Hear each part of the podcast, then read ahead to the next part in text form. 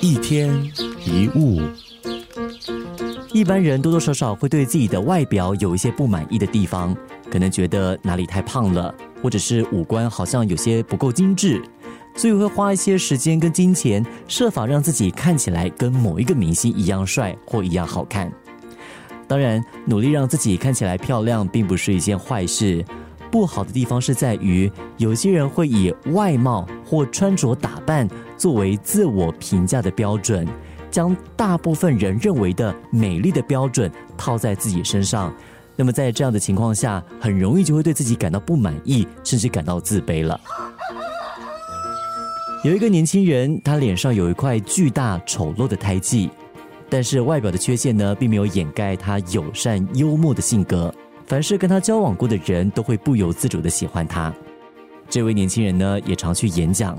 一开始上台，观众的表情总是惊讶，带着一点恐惧。但等他演讲结束，场下往往是掌声雷动。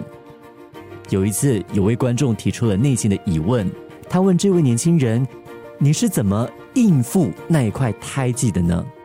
而言下之意就是怎么克服那一个胎记带来的尴尬还有自卑。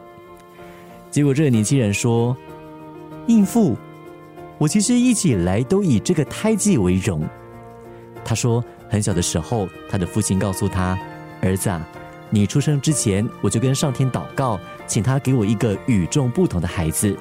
于是，上天给了你天使做的记号。”他爸爸总是跟这位年轻人说：“因为有这个胎记，我能够在人群中一下子找到你。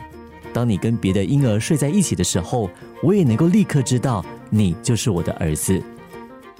年轻人说，他从小到大对自己的这一个好运深信不疑，甚至会为那些脸上没有疤痕的孩子感到难过。很多时候，我们的压力不是来自于别人的眼光，而是自我的折磨，也就是我们从来不接受自己本来的模样。